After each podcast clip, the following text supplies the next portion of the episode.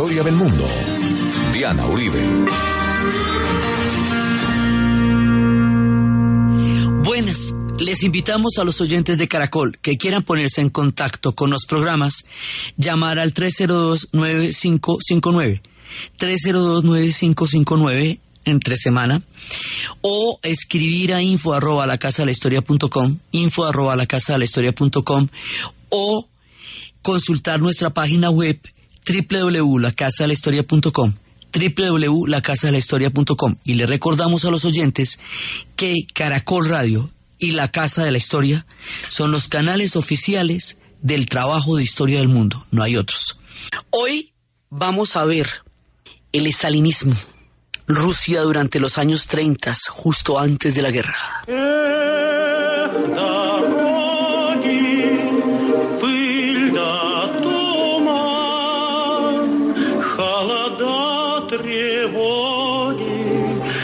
Степной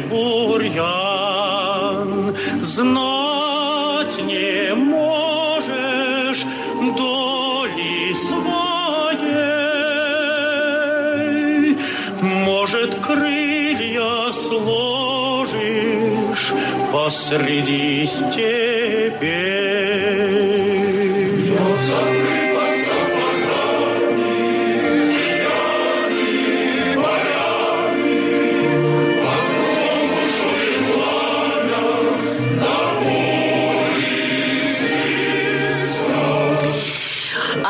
Cosa que no se puede comprender sin la crisis del año 30, la formación de los totalitarismos. En los años 30 en Europa, la formación del fascismo, la formación del nazismo y la misma formación del estalinismo también, no se puede comprender sin la crisis del año 30. La crisis del año 30 genera una atmósfera que pone en profunda desventaja a las jóvenes democracias que en ese momento estaban empezando a, a, intentar caminar como un ternerito una hora después de nacido del vientre de su madre cuando todavía tambalea y no se puede asentar. Acaban de caer los grandes imperios, se da la caída de las águilas y la democracia se va a volver a ensayar después de más de dos mil años en que no se había tenido ningún antecedente de esos, tratar de poner de acuerdo a las sociedades, de lograr un nivel de pluralismo, de lograr un nivel de concertación para poderse gobernar después de haber sido todos imperios durante más de 600 años o más pues es una cosa totalmente nueva en la historia. Y eso hubiera podido, digamos, desarrollarse con alguna viabilidad en su momento si no nos pasa un revés de la historia, uno de esos golpes verdaderamente duros. Y ese golpe es la crisis del año 30, la Gran Depresión. ¿Por qué es tan grave? ¿Y por qué, si eso es en Estados Unidos, acaba con todo el mundo de la manera que lo hizo? Antes de la crisis, poco tiempo antes, el presidente de los Estados Unidos había dado un discurso diciendo que Estados Unidos estaba atravesando una etapa muy positiva de su desarrollo, que había una gran paz social, había una buena perspectiva económica, eh, había una buena relación con los vecinos, digamos con la con el con la comunidad internacional, o sea, había una sensación de tranquilidad y de bienestar en Estados Unidos. Eran los locos años 20, la gente había estado frenética bailando el Charleston y, y todos los ritmos de la época. Y de pronto viene esto.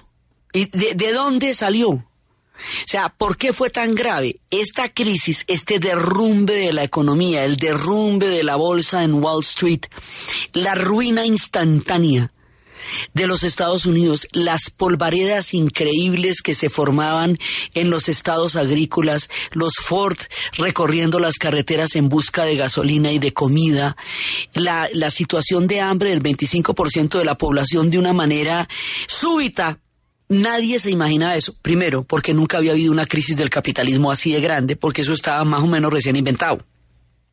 Segundo, porque eh, nadie existía una idea de progreso tan absolutamente, eh, digamos, despejada de que las sociedades iban hacia adelante, hacia el futuro, hacia todo, y la Primera Guerra Mundial había puesto un campanazo muy serio porque era un suicidio a la razón. Ya había dicho que, que la idea de progreso no necesariamente era lineal, porque a veces los pueblos se podían aniquilar Entonces la Primera Guerra Mundial había dado un campanazo terrible, pero no le había tocado eso a los Estados Unidos. Porque los Estados Unidos no se eh, entraron al final y, y no la sufrieron como lo sufrieron los europeos. Resulta que en, la, en el momento en que el volcán Vesubio estalló en Pompeya, la mayoría de la gente quedó muerta en las posiciones en las que estaban, sin haber corrido ni nada, porque como los volcanes son cada mil años, y estos todavía no tenían mil años, nunca les había tocado la erupción de un volcán. No existía en ese momento una palabra en, en, en latín para volcán. Por esa razón, los habitantes de Pompeya se quedaron contemplando cómo la lava bajaba del volcán y los fue cubriendo uno a uno y por eso quedaron exactamente como estaban y se ve como esa estatua en el tiempo. Lo mismo pasó con la crisis del año 30. Nadie sabía con qué se comía eso. Nadie se imaginaba que el capitalismo puede hacer un crack así. Nadie se imaginaba que el mundo fuera a experimentar un colapso económico y menos una sociedad que era además la más estable y como la más eh, sana en ese momento en términos de los otros que habían vivido una guerra mundial aterradora. Pues sí, la economía norteamericana se derrumbó y los Estados Unidos vivieron la física hambre cuando ya habían logrado un nivel de consolidación social y económica importante. Entonces, ¿qué pasa? Aquí hay una cadena de acontecimientos. Si los Estados Unidos se hunde, los Estados Unidos no puede ayudar a Alemania. Si los Estados Unidos no puede ayudar a Alemania, Alemania no puede ni recuperarse económicamente, ni pagar la indemnización ni las reparaciones que le habían condenado en el Tratado de Versalles a pagar por la reconstrucción europea. Si Alemania no puede ni con lo suyo, y menos puede con los demás, ni a ella le entra el billete, ni le entra a los demás el billete que se supone que iba a entrar, que en última lo iba a proveer Estados Unidos con su gran economía. Eh, ahí hay una cadena, es como, como cuando a uno le van a pagar para que le pague el resto y a ese pues no le pagan. Entonces no, los demás no van a, no van a recibir nada. Entonces las economías están empezando a encadenarse. Así que todas se van a caer. Eventualmente eso va a llegar hasta el mismo Japón, que también ya estaba modernizando. Todo el mundo se va a ir con la crisis. Entonces, ¿qué pasa? Que toda la viabilidad de la recuperación económica no va a suceder. Ponerse de acuerdo en una democracia para, para llegar a crear instituciones que antes no estaban. Cuando no hay un peso, hay desempleo, hay crisis, es muy difícil.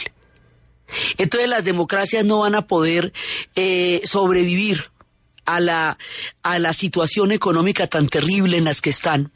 La crisis le va a dar pie a los discursos totalitarios porque entonces van a necesitar que alguien se haga cargo, porque cuando existía la, en la pura teoría del liberalismo económico, cuando todo el mundo, las puras fuerzas del mercado sin control del Estado, eh, se desarrollan, pues eso en el siglo XIX había sido bastante fructífero. Pero cuando pasa una crisis, es decir, cuando alguien es totalmente irresponsable, cuando pasa una cosa de estas, la gente dice el Estado tiene que intervenir, tiene que intervenir de alguna manera y ahí empiezan, digamos, también a formarse el germen de los estados benefactores, que va a ser una cosa muy positiva en el futuro. Pero también empiezan, eso por un lado, pero por el otro lado también los discursos totalitarios empiezan a, a coger fuerza porque el caos asusta muchísimo.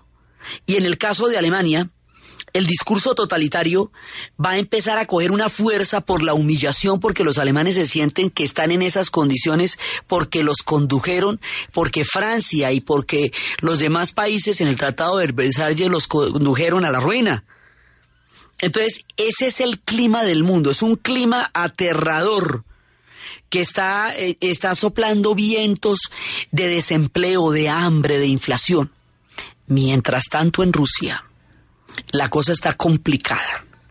Porque mire, Rusia se metió en una guerra mundial, el zar metió a Rusia en una guerra mundial sin comerlo ni beberlo para el pueblo ruso. El pueblo ruso, para salirse de la guerra mundial, hace una revolución. ¿Sí? Y la revolución que efectivamente triunfa y con la cual logran salirse de la guerra, también va, se va a ver enfrentada a una guerra civil porque un poco de gente se va a levantar contra la revolución y otros se van a levantar para defenderla. Así que entre la guerra mundial la revolución y la guerra civil, pues Rusia no ha podido levantar cabeza. Porque cómo? Entonces el proyecto de Lenin, ese proyecto que él tenía de darle comida a la gente, de todo, pues no se puede en ese momento porque no ve que lo que viene es una guerra civil y en una guerra civil usted cómo hace para alimentar a la población si todos están agarrados con todos. Entonces le queda muy difícil. ¿Mm? Va a haber un momento en que va a haber hambre, física hambre y que se necesitaban colectas para llevarle comida a los rusos porque la cosa estaba muy fuerte. Entonces, las condiciones económicas en Rusia también son muy delicadas. Y el clima mundial no ayuda para nada, porque el clima mundial lo que está es adverso.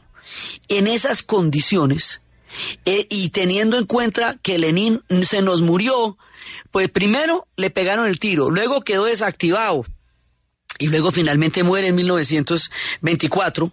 Entonces, ¿quién se va a hacer cargo de la revolución? ¿Qué va a pasar con la revolución?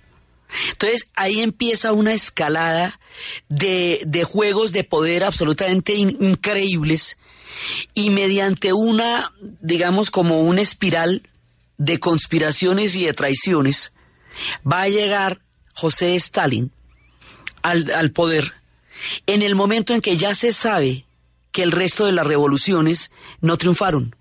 En el momento en que fracasó la de Hungría, en que fracasó la de Alemania, la última gran revolución que se estaba jugando el tema internacionalista como una manera, como una, digamos, como un último bastión de la idea internacional, es España la guerra civil española, pero eso es del 31, después del 31 al 36 es que va a ser eso, la República Española. Eso, digamos, el significado, la fuerza del significado de España, es porque simbólicamente hablando, era el último lugar donde se estaba dirimiendo esta dicotomía entre el nazismo y el fascismo, que enfrentó a toda Europa país por país.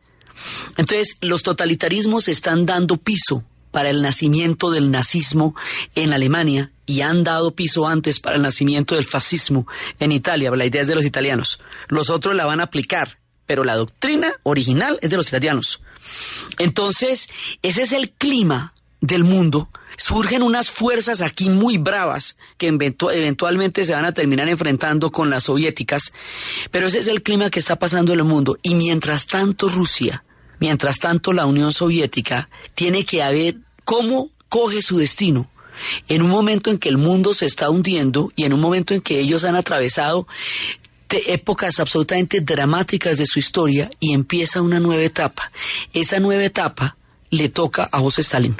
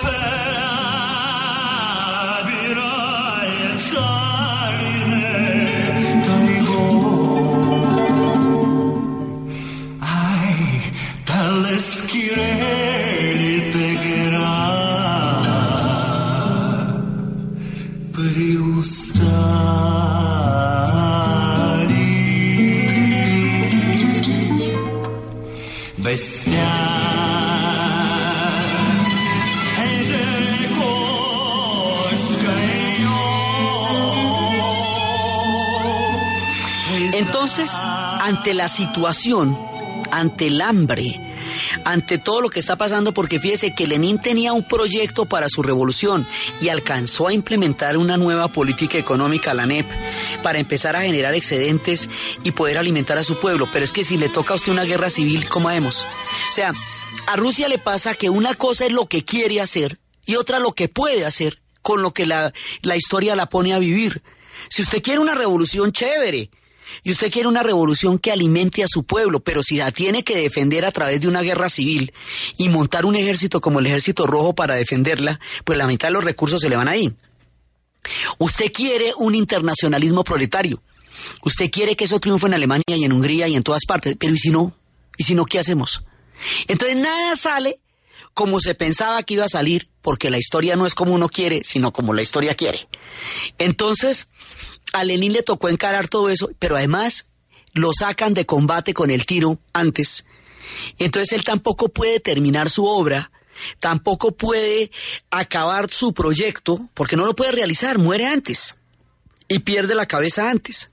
Entonces al que le toca enfrentar todo eso, a esa este antiguo monje georgiano que se llama José Stalin. Stalin sube cuando ya las revoluciones en el resto del mundo no triunfaron, fuera de la España, que está, no, no se ha definido todavía. O sea, cuando Stalin sube, sube en 1926. Y lo, el tema en España va a empezar del 31 al 36, que es el último pedacito que queda. Entonces Stalin asume ya en ese momento que la única revolución triunfante por ahora, digamos, y aparentemente en el futuro es la rusa. Por lo tanto, será la cabeza del comunismo como doctrina lo que se diga en Rusia que va a pasar. O sea, es a partir de la Unión Soviética que se va a configurar el esquema de lo que es el, comunismo, porque pues es en el único lado donde se ha dado. Entonces, al meternos en el tema ruso, con el tema comunista, nos vamos a meter en toda la cultura rusa que hay debajo que se va a traducir en la manera como el comunismo se vaya a aplicar en principio en la Unión Soviética y más adelante en el mundo, porque ellos se van a volver una gran potencia. Entonces, lo primero que nos pasa es que una situación como la que ha vivido Rusia entre la guerra mundial, la revolución y la guerra civil, va a llevar a la creación de un superestado para poder controlar la vaina, un super, super, super estado. Entonces, que ya teníamos, ¿no? Porque el zarismo era un superestado, y que era, era un Estado gigantesco. Dentro de la tradición del zarismo existían policías privadas. Esto nos lo inventamos con Iván el Terrible. Siempre hubo policías privadas, cuerpos aparte que obedecían al zar. Bueno, pues esas tradiciones de las policías privadas van a seguir existiendo durante la era soviética. Dicen que el edificio de Lubyanka, en, en, la, en la actual Moscú, era el edificio más alto del mundo porque desde sus ventanas se veía Siberia directamente. Entonces, se va a crear una policía política, esa ya la creamos antes, esa no la creó Stalin, eso ya la teníamos antes, la checa. Y había un personaje que la creó que se llamaba Derjinsky. La checa después se va a llamar la NKVD, va a tener muchas siglas hasta que llegue a una sigla que el mundo va a conocer, la KGB. Pero esto sigue siendo la policía secreta de la misma escuela de las policías secretas que teníamos en la época del zar, solo que ahora al servicio del Soviet. Entonces tenemos una policía secreta. Hoy por hoy Derjinsky, el que fundó la Checa, está en el lugar donde están las estatuas de todos los que cayeron en desgracia en el museo. Pero durante mucho tiempo esto era lo que mandaba la parada. Esto se va a volver un Estado dentro del Estado. Pero ya, esto ya existía, solo que ahora lo vamos a acomodar al tema soviético. Este superestado implica que no va a haber separación de poderes, o sea, no va a haber mecanismos de control. ¿Se acuerda que habíamos dicho que Marx había planteado que las revoluciones requerían, eh, digamos, unas instituciones, lo que él llamaba la democracia burguesa? unas instituciones que ya existían de separación de poderes y todo eso. Ahora lo que va a pasar es que vamos a estar en el partido único y en el partido único no va a haber mecanismos de control ni separación de poderes, ni unos que legislan. Todo va a ser lo mismo. El Estado va a cumplir todas las funciones, un mismo Estado. Ese Estado que cumple todas las funciones era lo que Hobbes llamaba el leviatán. Y era lo que tanto les inquietaba a Locke y a Hume en tiempos de los empiristas cuando Inglaterra estaba formándose y estaban intentando formar un parlamento. ¿Sí? Porque, porque decían, si el Estado no tiene quien lo controle, eso se va a volver una cosa que se le sale de las manos a cualquiera y termina, termina metiendo a un pueblo en una película en donde no hay cómo defenderse de eso. Esto nos va a llevar a un totalitarismo. Este superestado, con nuestra policía secreta que ya la tenemos del zar, con un aparato burocrático gigantesco que lo teníamos del zar, nos va a llevar a un totalitarismo. La estructura de este totalitarismo requiere primero que todo del terror, porque en un estado totalitario todo el mundo tiene que pensar de la misma manera. Para que todo el mundo se vea obligado a pensar de la misma manera, va a haber mecanismos que los persuadan de que no piensen de otra forma. Esos mecanismos son el terror. El terror es un arma absolutamente indispensable para el totalitarismo, porque es así que se impone. Entonces el totalitarismo tiene una sola mirada, una sola doctrina, una sola manera, o sea, una ortodoxia. Sí, digamos, tiene una, una única fe, una única manera de vivir, un dogma, no una ortodoxia, un dogma, un dogma. Entonces, eso es así. El comunismo es esto que dijimos aquí. Y cualquiera que no lo crea es un hereje. Vamos a reemplazar una estructura religiosa por otra que supuestamente es atea, pero que también va a tener un dogma, que también va a tener herejes, que también va a considerar que hay, hay herejías. Para poder mantener un Estado totalitario, primero se necesita el terror. Segundo, se necesitan las conspiraciones, porque si no hay conspiraciones o peligros, entonces usted no tiene de quién defender el Estado. El Estado totalitario necesita de los conspiradores y de los disidentes como los exorcistas necesitan del demonio. Si usted es exorcista y no hay demonio, usted queda sin empleo. Entonces un, un Estado totalitario necesita enemigos, peligros, conspiradores y herejes a quienes perseguir para justificar su fuerza es la estructura. Entonces se va montando esto. Esto se va a traducir en una institucionalidad que funciona de la siguiente manera. Hay un aparato grandote que es el partido. ¿Cierto? Eso, eh, digamos, esto haga de cuenta es como una especie de matrusca. ¿Sí? Hay un aparato grandote que es el Estado. Súper recontraestado. ¿Ok? Ya tenemos el Estado. Esa es la muñeca grande. Dentro le vamos a meter otra muñequita que se llama el aparato del partido. El Estado está representado por un partido único, que en este caso es el Partido de los Trabajadores.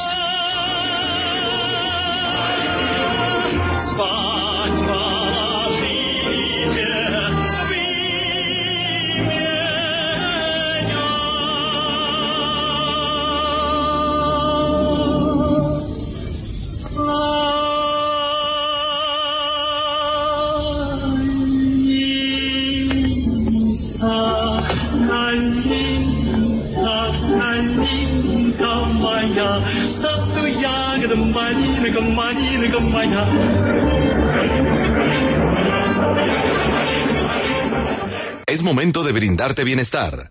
Cafam, siempre a tu lado, presenta la hora en Caracol Radio. 11 de la mañana, 32 minutos.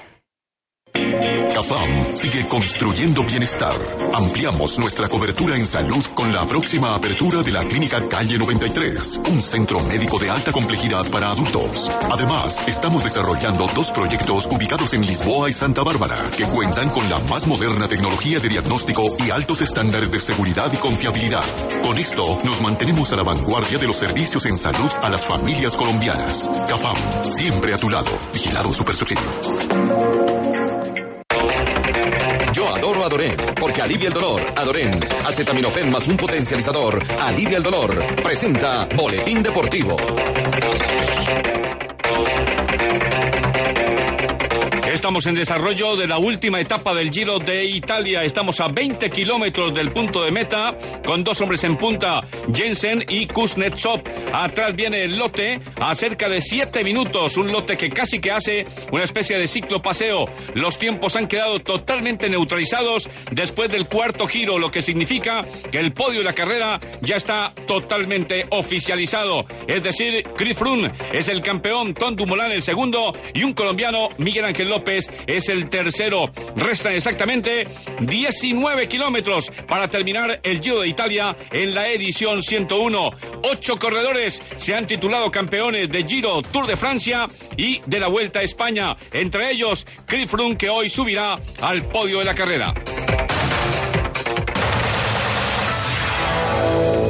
El dato, la séptima victoria en Fórmula 1 que consigue el piloto australiano Daniel Ricciardo luego de imponerse en el Gran Premio de Mónaco y conseguir su segundo triunfo de la temporada. Yo adoro,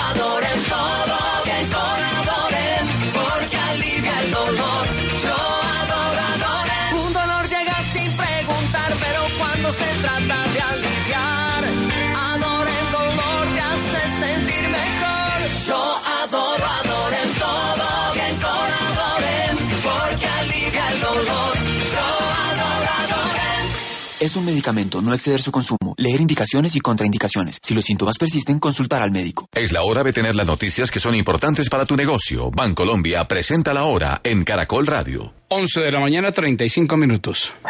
Negocios Pyme Bancolombia nació para mantenerte actualizado con noticias y tendencias, entregarte herramientas de gestión empresarial, invitarte a eventos virtuales y presenciales y darte en un solo lugar las soluciones financieras para tu empresa.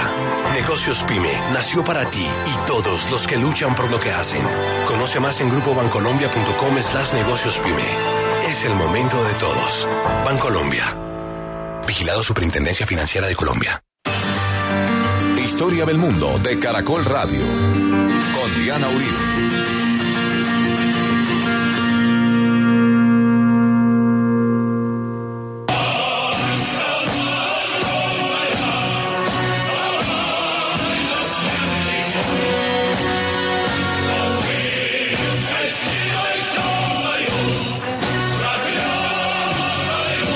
Ese partido único que es la segunda muñequita tiene otra muñequita por dentro que se llama el comité del partido. ¿Cierto? El comité central del partido, que es como, digamos, la élite que da la línea de cuál va a ser el partido, que a su vez es el que maneja todo el Estado. ¿Cierto? Y dentro de ese comité, o sea, la muñequita más chiquita, está el secretario general del Partido Comunista, que es en último término el que termina mandando la parada y en quien recae la mayor cantidad de poder, un poder increíble, un poder casi como el que tenían los Ares, ¿sí? O sea, la cosa no es tampoco tan distinta, solamente que tiene otro nombre, ¿sí? Y ese tipo tiene una policía secreta al servicio de él y un servicio de espionaje tan bravo como el que tenían los Ares, pero ahora totalmente centralizado, mucho más centralizado, y esto está, ahí se espía a todo el mundo. Y todo el mundo está siendo vigilado. Y todo el mundo está siendo escuchado. Y todo el mundo es susceptible de caer en desgracia con este aparato que está controlando la sociedad en su conjunto y que cada vez va a tener más instrumentos para poderlo hacer hasta que el terror se vuelva una cosa cotidiana. O sea, esta policía política, este aparato de control, este aparato de, de espionaje, es la, el instrumento del totalitarismo para ejercer el terror cotidiano. Ahora, un terror cotidiano y un totalitarismo necesariamente son arbitrarios. Porque como no tiene ninguna confrontación ni ninguna oposición, eso es según lo que les parezca. Y cada vez les va a parecer una cosa distinta. Motivo por el cual los que hoy son considerados héroes, mañana pueden ser considerados villanos. Motivo por el cual la gente es susceptible de caer en desgracia a cualquier momento según el cambio de, de, tendencia o de vientos. Eso no, ¿quién dice qué es lo correcto si todo el tiempo se está cambiando lo que se llama lo correcto según la, la persona que detecta en ese momento el poder? Entonces eso hace que la gente esté en constante vigilancia. Si a eso le añadimos el mecanismo de denuncia, porque entonces usted denuncia. Una de las cosas que hace posible la Inquisición es que si usted ve en la, el Palacio de la Inquisición en Cartagena, hay un sobrecito ahí como una especie de buzón, donde usted ponía una queja anónima, diciendo de quién sospechaba que fuera brujo. Esto hace que no solamente exista un mecanismo de control del Estado aterrador, sino que cualquiera pueda denunciar al vecino porque le cayó mal y decir que el vecino es eh, contrarrevolucionario o que el vecino es lo que usted quiera. Entonces se le añade al terror eh, esa perla de la naturaleza humana que es tratar de hundir al otro o eliminar al otro sapeándolo, eh, porque de esa manera usted lo quita del camino. Entonces a eso se le añade esa perlita. Eso se nos va a formar un sistema muy complicado. Y ese sistema muy complicado se nos va a traducir luego en una en un organismo, en una digamos en un comportamiento masivo para eliminar opositores que va a tener el siniestro nombre de las purgas.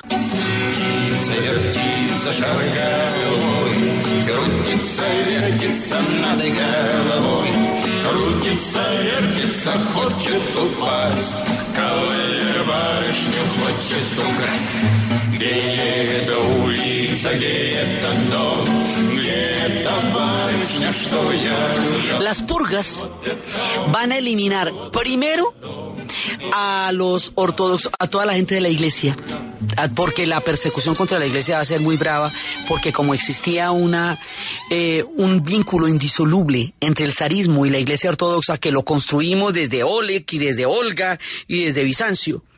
entonces, al eliminar el poder del zar, usted va a eliminar el poder de la iglesia.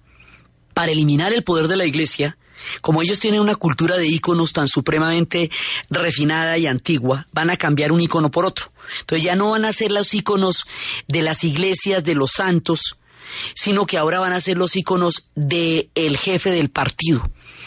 El culto a la personalidad, la imagen del líder, como eh, acuerde que ellos no se relacionan con la digamos con los no se relacionaban con los eh, sacerdotes propiamente hechos sino con el ícono con la imagen. Era con la imagen que se comunicaban con la divinidad. Ahora le sustituyen esa imagen del ícono por una imagen del líder. Y ese líder se convierte en un ícono al que todos van a adorar y ahora las iglesias empiezan a desmantelarla y a sacar los iconos de ahí y a volver las talleres y a volver las panaderías.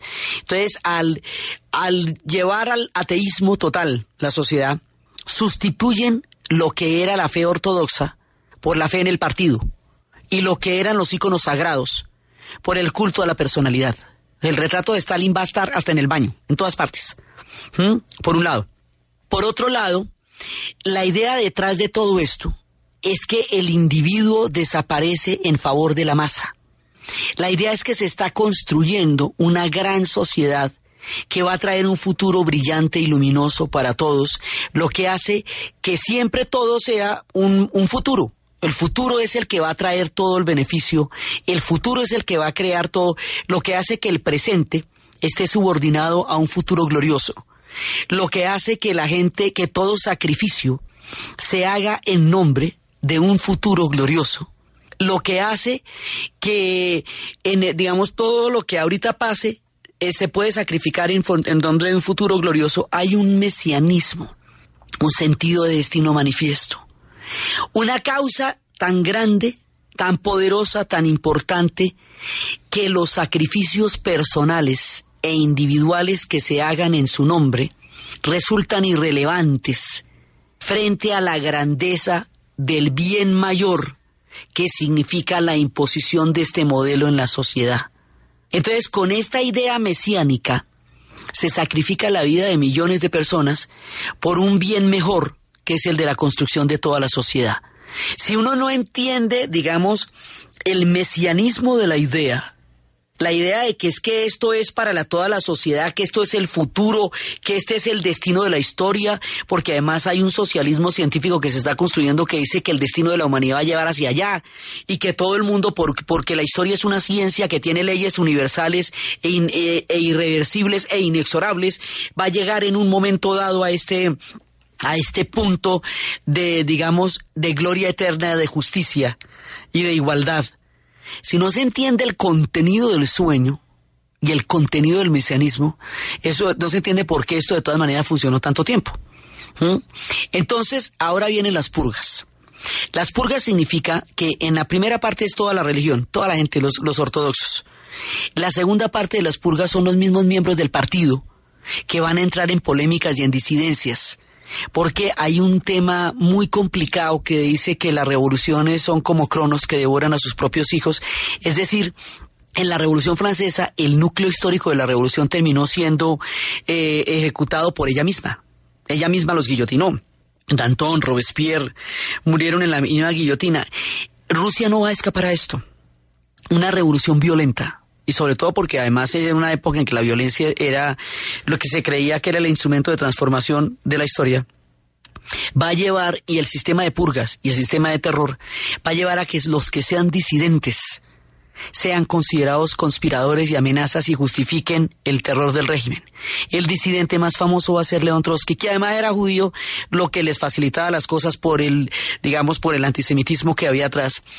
Entonces, este personaje va a ser estigmatizado, primero lo sacan, él era un hombre muy arrogante, brillantísimo y muy arrogante, y era el que Lenin nos había dicho que era el, el encargado de reemplazar la revolución, de reemplazarlo a él, que fue el que creó el ejército rojo y que dirigió el soviet de Petrogrado. Este personaje va a tener una pelea con Stalin terrible y Stalin lo va a sacar del, del Comité Central del Partido Comunista de la Unión Soviética. El hombre se va a ir al exilio a México y después lo va a mandar matar en México en, el 41, pero además lo va a sacar de la historia. O sea, va a quedar como que el tipo no existió. Como en los tiempos de los egipcios que cuando venía una dinastía que quería renegar de la anterior, borraba sus jeroglíficos y sus inscripciones del templo. Entonces la historia se empieza a reescribir. Entonces quiere decir que usted, este que hizo tal cosa, ahora no decimos ni siquiera que existió. ¿Sí? Y se reescribe todos los días de acuerdo con las tendencias que vayan cambiando y con el poder imperante. Por eso, porque la historia se reescribe, porque van a sacar a mucha gente de ahí, porque muchas cosas van a quedar ocultas y secretas, cuando este régimen caiga se va a necesitar una cosa que se llama glasnost, transparencia, para saber qué fue lo que pasó, porque esto se va enredando y enredando entre versiones y versiones. Hay una película de Andrei Vagda que se llama, él, él es polaco, El hombre de mármol, y es la historia de un héroe ejemplar obrero que estaba en todas partes con el gigantismo y el monumentalismo que este modelo manejaba. El hombre estaba en todas partes. Y de pronto no, aparece ya nunca más. Entonces una mujer lo va a encontrar, va a encontrar todas sus estatuas en una gigantesca bodega. Se da cuenta que el tipo cayó en desgracia por alguna cosa y de ahí en adelante van a bajar todas sus estatuas de todos los pedestales y lo van a meter para en una bodega y nadie va a saber de él. Entonces, a Trotsky nuevamente lo sacan de Rusia, lo sacan de la historia. Y la casa de Trotsky en México tiene como propósito eh, documentar la existencia de ese hombre y su papel dentro de la revolución. Este que es el más famoso, pero como él hay cualquier cantidad de gente que sufrió la misma suerte, así que también los disidentes de la propia revolución se van a ir. Hay cuadros ahorita que muestran plenarias del partido donde la mayoría de ellos, ahorita en los museos de, de Rusia, de Moscú, donde la mayoría de ellos fueron purgados y esos cuadros se consiguieron después porque toda esa gente no existía. Entonces, esto nos va a llevar a un tema muy complicado. Como Rusia se, se está construyendo, como la Unión Soviética está construyendo su modelo económico alrededor de la industria pesada, alrededor de los altos hornos, entonces se necesita mucho trabajo, trabajo duro. Los disidentes van a ser llevados a campos de trabajo forzados. Esos campos de trabajo forzados se van a conocer con el nombre de gulags.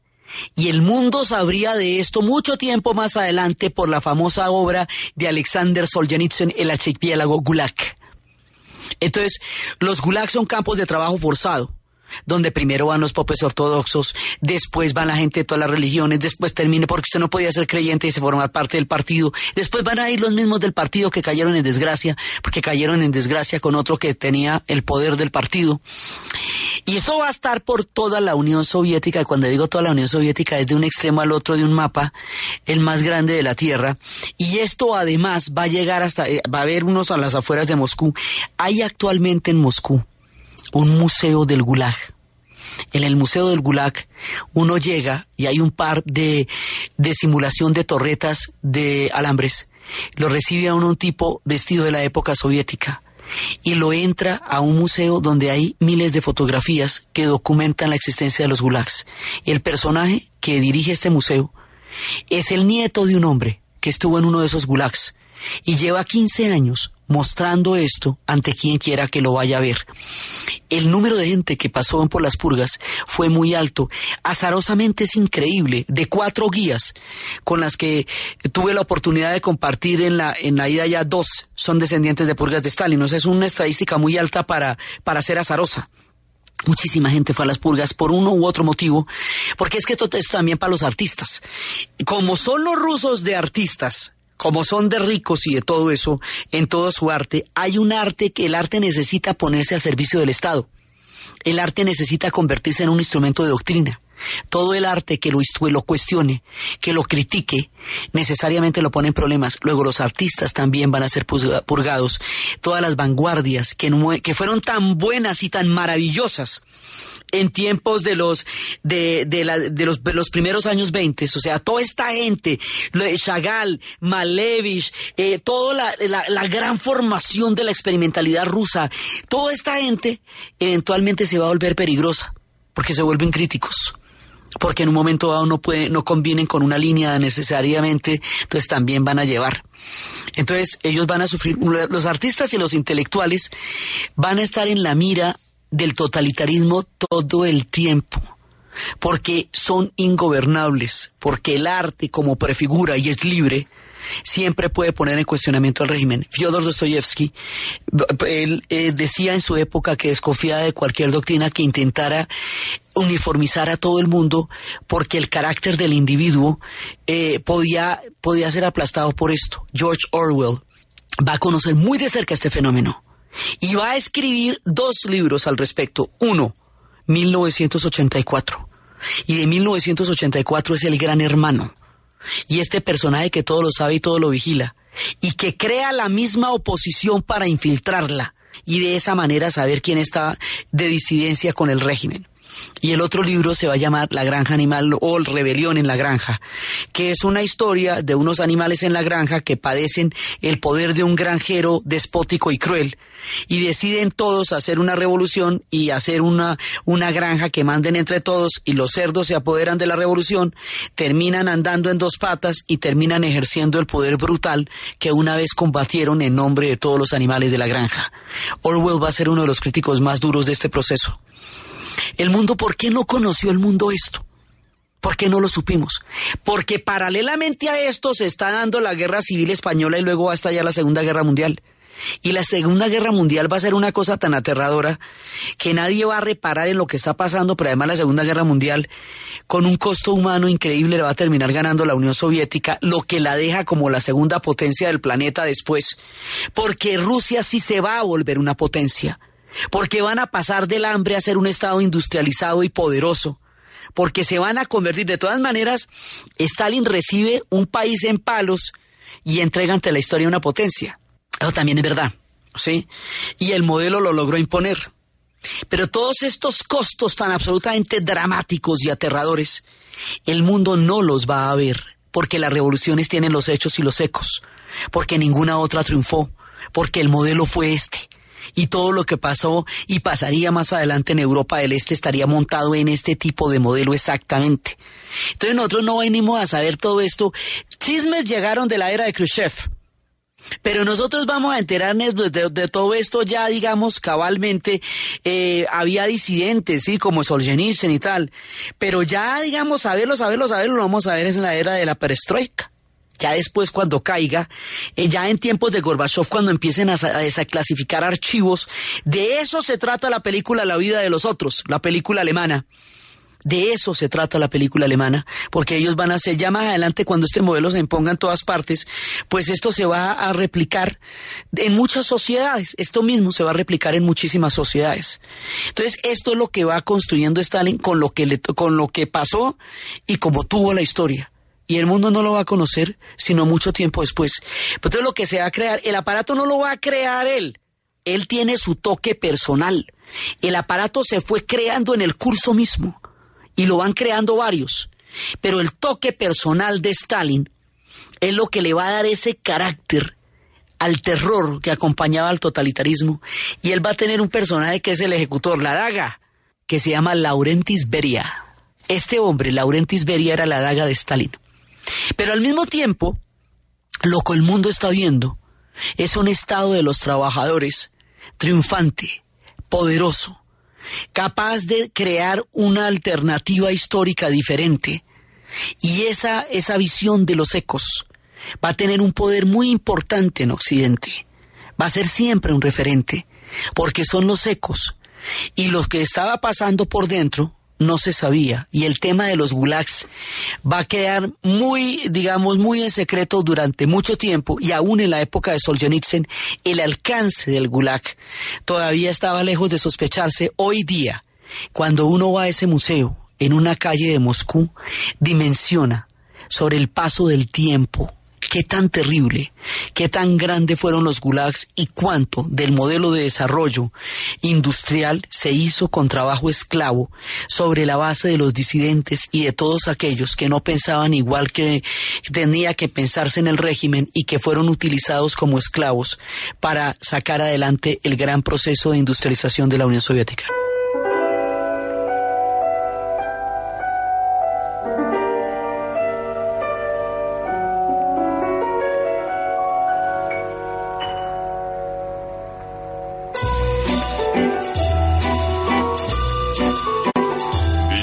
Тесной печурки огонь. На поленьях смола, как слеза,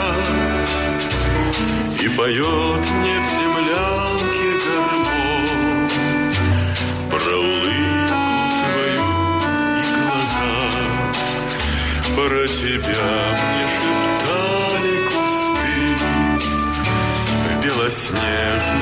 La siguiente etapa, después de haber suprimido la opinión individual y al individuo como tal, la siguiente etapa es suprimir las nacionalidades. Porque como esto es una doctrina suprinacional, entonces lo específico de cada una de esa increíble pluralidad de culturas y de naciones que llegaron a integrar la Unión Soviética tiene que aplastarse en alas de un eh, ideal común que es la rusificación. Para eso se van a hacer traslados forzosos de pueblos y van a sacar a unos de un lado y los van a llevar al otro lado. Esos traslados que se llamaban la colectivización forzosa que tenían dos objetivos. Por un lado, industrializar a los campesinos lo que generó un problema de alimentos enorme porque en el modelo era un modelo industrial no campesino. Entonces para desarraigarlo lo sacaron de allá, lo que hace que vayan a tener un talón de Aquiles en términos de comida siempre. Y por el otro lado para romper el espíritu nacionalista de todos estos pueblos. Es en ese contexto donde van a morir entre 14 y 6 y 14 millones de personas en los traslados de, la colectivización forzosa. Es en ese contexto donde van a sacar a los chechenos de Chechenia y los van a llevar andando hasta Kazajistán, más de 3.000 kilómetros. Y allá los van a tener hasta que los rehabilite Khrushchev y puedan regresar a Chechenia y recoger sus muertos durante el camino y enterrarlos allá. Y empiece un tema que todavía es un talón de Aquiles fundamental para ellos, el tema de Chechenia. Y mientras todo esto está ocurriendo, va a estallar la Segunda Guerra Mundial. Así que esto, esta historia va hasta el 39, esta etapa, hasta 1939, que es la última purga, porque ya el mundo está pasando de la crisis del año 30, de la llegada del nazismo y del fascismo, y del fascismo al poder, del fin de la guerra civil española y la derrota republicana, a un punto crítico en donde Hitler va a invadir Polonia y al no retirar las tropas sobre la exigencia de los ingleses a las 11 de la mañana del primero de septiembre de 1939, estallará la Segunda Guerra Mundial.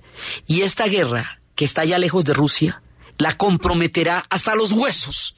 Y ella vivirá aquí la historia más desgarradora, también la más heroica y la más compleja de todas, la participación de la Unión Soviética en la Segunda Guerra Mundial. La manera como esto va a pasar es lo que vamos a ver en el siguiente programa. Entonces, desde la formación de los partidos únicos y de los estados que a partir del totalitarismo desarrollan el terror como arma, desde la persecución que implica para la idea de la libertad este tipo de aparatos, desde la disidencia que queda en ese momento en entredicho, desde el atormentado y siempre perenne espíritu de la irreductibilidad del hombre, que hace que su espíritu sea, se pueda seguir revelando a pesar de todo, y desde los ejercicios y los ejemplos que de todo esto debe aprender la historia en la narración de Ana, en la producción Jessy Rodríguez. Y para ustedes, feliz fin de semana. Только ветер гудит в провода, Тускло звезды мерцают. В темную ночь ты, Любимая, знаю, не спишь, И у детской кроватки тайком Ты слезу утираешь.